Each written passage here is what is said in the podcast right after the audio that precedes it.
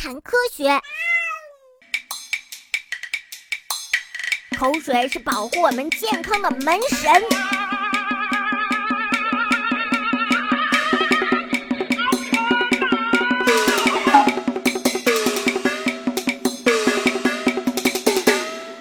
不管怎样，我们只能说口水是脏的，因为啊，流动在口腔里的口水是用来清洗细菌和食物残渣的。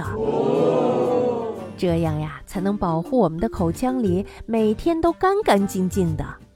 此外呢，口水里还有一种能够杀死细菌的有效物质，因此呀，口水还能充当细菌杀手呢。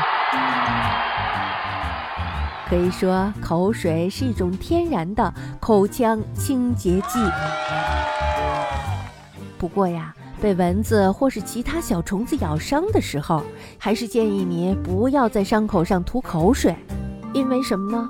因为呀。口水里虽然含有能够杀灭细菌的化学物质，但是有害细菌也是非常多的，从而啊会导致伤口愈合的时间更久一些。嗯，口水可以弄湿又干又硬的食物，便于我们吞咽，还会刺激舌头上的味觉，而且口水里含有的水和粘液可以防止口干和伤口的出现。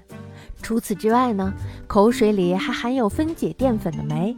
这种酶呀，可以把淀粉分解转变为糖分，这就是为什么我们在吃饭的时候会感觉到甜甜的味道。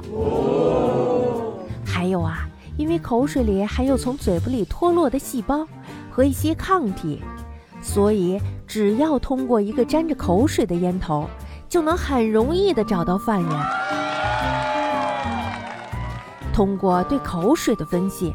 我们还可以了解到自己身体的健康情况，口水就这样像门神一样保护着我们。